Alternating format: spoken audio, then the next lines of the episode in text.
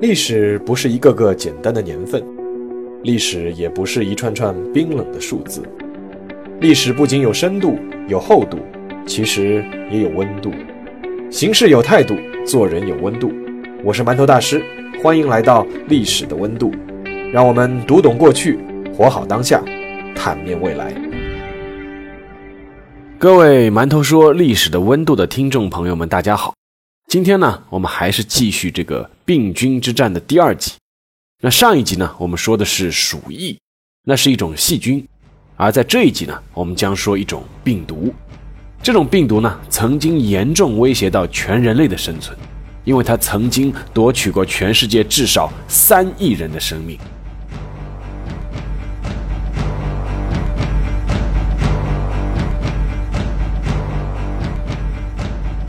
让我们先把时间回到一九七九年的十月二十五日，这一天呢，世界卫生组织做出了一个决定，他们宣布从这一年开始后的每一年的十月二十五日都将是一个纪念日，是什么纪念日呢？这个纪念日的名称叫做人类天花灭绝日。灭绝这个词听上去好像有点残忍，但是其实这是一件值得庆贺的事情。在人类的历史进程中，有一种叫做天花的烈性病毒，终于是完全消亡。但是我相信，肯定有不少人手臂上都有一个豆状的疤痕，但还是会迷茫的问上一句：什么是天花？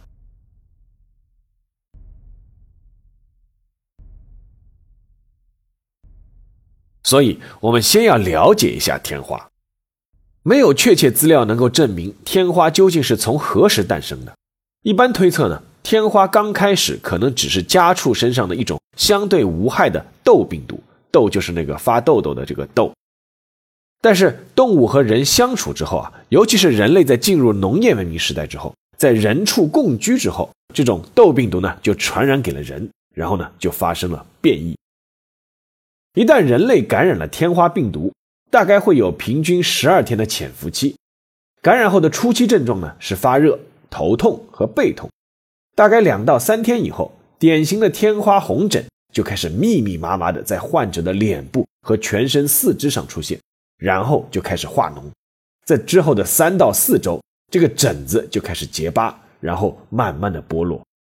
那其实网上有很多天花患者的图片，其实大家如果愿意的话，可以去搜索一下。但是我想先提醒一下大家，还是要做好心理准备。大家看了就知道了，呃，这是一个非常非常可怕的疾病。但是如果是良性的天花呢，一般只有百分之一的患者呢会有生命危险。但是这个结疤脱落后的这个部位啊，痕迹是并不会消失的，所以患者的全身都会出现斑点。这也是以前中国人把人叫做这个麻子的由来。这个麻子很可能就是小时候是得过天花的。而恶性的天花就会造成患者全身大出血，大概在两周之内就会引发患者的死亡。那么得天花的死亡率是多少呢？大概是百分之三十左右。是不是觉得百分之三十还不够高？那你就大错特错了。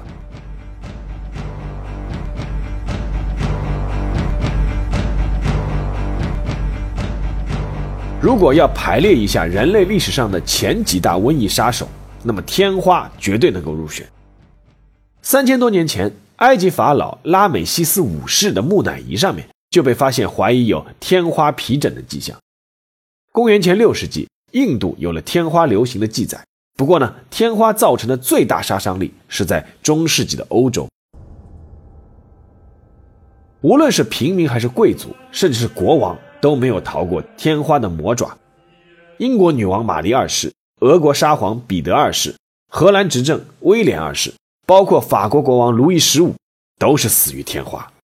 路易十五呢，就是我们历史教科书上非常熟悉的。他曾经在临死之前说过一句话，就是“我死后哪怕洪水滔天”。当然了，他的去世是因为感染天花，还是感染了一种疽病，就是那个炭疽的疽啊，那还是存在一定的争议。那说起欧洲的瘟疫大流行啊，大家可能第一个会联想到黑死病。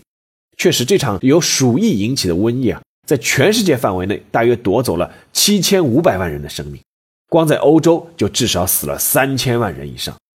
但是这个黑死病和影响人类更长的天花相比呢？天花曾经累计夺走过全世界至少三亿人以上的生命，仅仅在18世纪，欧洲因为天花就大约死去了超过一亿人，即便存活下来的人也是满脸疤痕。给天花增加死亡数字的还有美洲大陆的居民。15世纪末，在欧洲人踏上美洲大陆之前，那里至少居住着三千万左右的印第安居民。欧洲的殖民者没有用枪炮作为征服工具，而是用天花患者用过的毯子送给毫无免疫力的印第安人。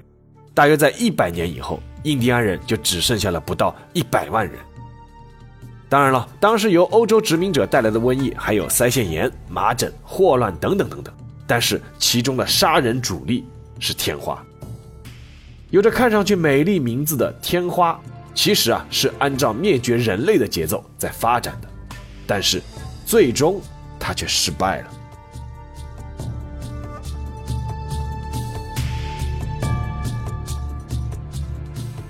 第一个让天花灭绝人类计划受阻的，其实是中国人。据记载，天花病毒大概在西汉时期就传入了中国。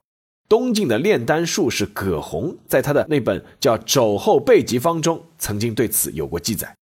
根据最早的考证，中国在唐朝就研究出了对付天花的办法。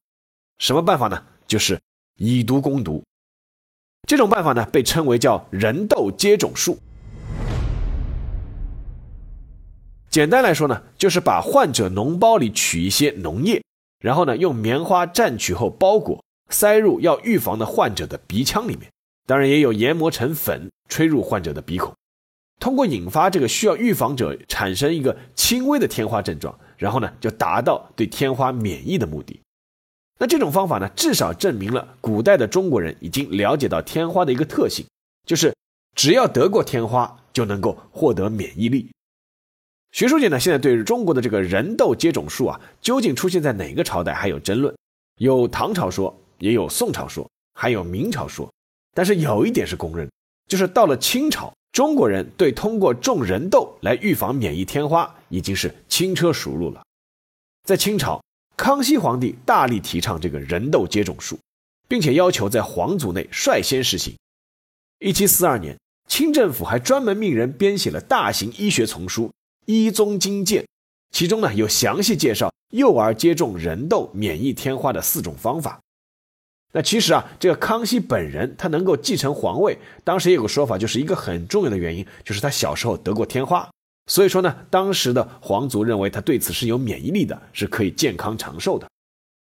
一六八八年，俄国派人到中国，专门学习斗医，这是有文献记载的最先派人到中国学习种豆的国家。一七零四年，法国传教士把中国的这个神奇方法带回了欧洲。一七二二年，威尔士公主用中国的这种人痘接种法医治好了自己的两个女儿，这种方法呢就开始在英国流传开来。一七四四年，中国医生李仁山到达了日本长崎，将中国的这个人痘接种术啊首次带到了日本。一七九零年，朝鲜派使者朴斋家、朴林阳到中国京城。回国的时候呢，带走了这个一宗经鉴，也把这个人痘接种术呢带回了朝鲜。但是，当中国的这个人痘接种术冲出亚洲，走向世界的时候，有一个问题还是让人不能回避，那就是接受过人痘接种术的人啊，依旧有百分之二到百分之三的死亡率。那这个怎么办呢？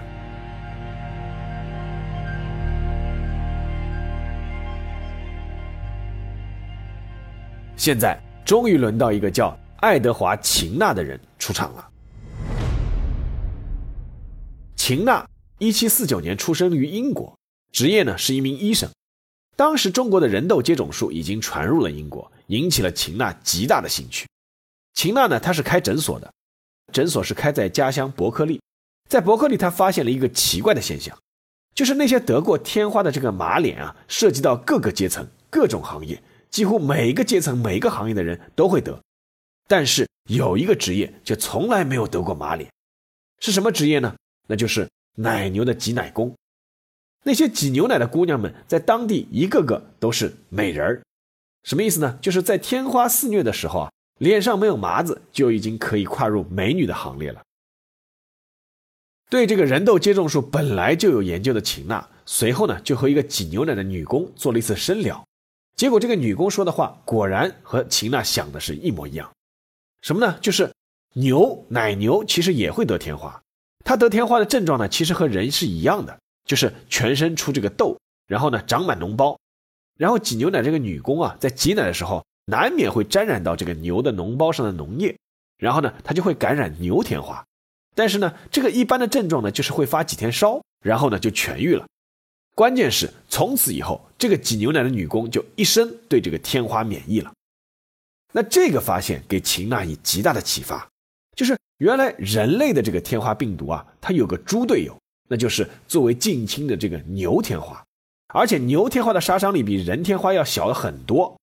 最最关键的是，牛天花和这个人天花是交叉免疫的，什么意思呢？就是人一旦得过牛天花，他对人天花也会终身免疫。一九七六年五月十七日那天呢，正好是秦娜的四十七周岁生日。她找到了一个八岁的男孩，当着来围观的众人的面，给孩子接种上了一名从挤奶姑娘手上取出的牛痘疮疹的浆液。两个月以后，他再次给这名儿童接种了真正的天花浆液，就是用一根刺破过天花脓包的针划破孩子的皮肤。结果呢，这名孩子是完全没有事情。为了不使这一例实验成为孤立，秦娜娜之后又重复了一次实验，再次获得了成功。秦娜呢于是就发表了自己的研究成果，那就是接种过牛痘的人从此就对天花免疫了。毫无疑问，这个研究成果在当时引起了轩然大波，很多欧洲的医学权威对这种方法都是嗤之以鼻，甚至认为是接种了牛痘的人是会染上牛狂症，最后会长出牛角和牛尾巴。当时还有幅著名的漫画，上面每个人去诊所都是有的是长了牛头，有的是长了牛尾，对吧？就是用来讽刺这个秦娜发明的这个种牛痘的技术。但是呢，老百姓是只认一个硬道理，就是到底能不能治好天花？事实证明，秦娜是赢了。在大家渐渐接受牛痘接种的这个方法之后啊，欧洲感染天花病毒的人数出现了悬崖式下跌。英国政府为此专门给秦娜发放了奖金，并且为她树立了雕像。德国、美国这些国家在19世纪初也开始强制国民是要接种牛痘。秦娜当时自己可能还不知道，她开启了人类医学的一个全新学科，那就是免疫学。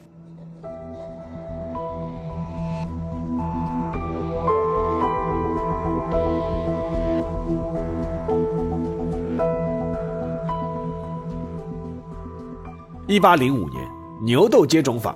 从澳门这些地方又传到了中国，北京、上海、广州这些地方率先用牛痘接种替代了人痘接种，然后呢，这种方法就开始慢慢的在全中国普及了。到了一九五零年，中华人民共和国成立的时候，天花呢在中国还存在。这一年的数据显示啊，全国天花患者有四万四千二百一十一例，其中因此死亡的人数是七千七百六十五人。一九五零年十月。周恩来总理签发关于发动秋季种豆运动的指示，在全国各地推行种牛豆。十年之后的一九六零年，在云南和缅甸接壤的一个小村子里面，发现了最后一例天花病人之后呢，中国就再也没有出现过天花患者。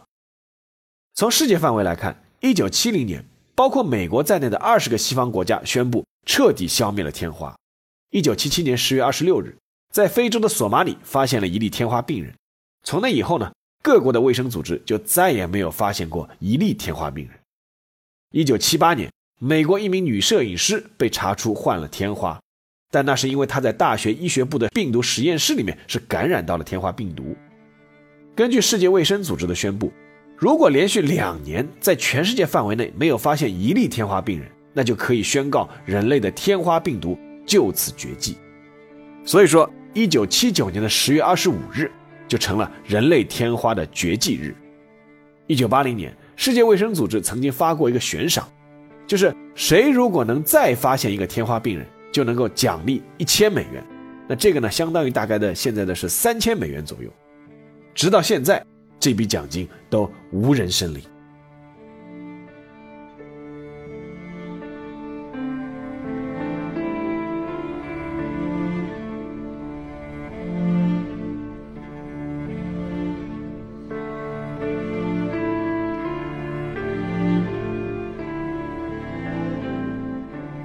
好，下面进入馒头说的时间。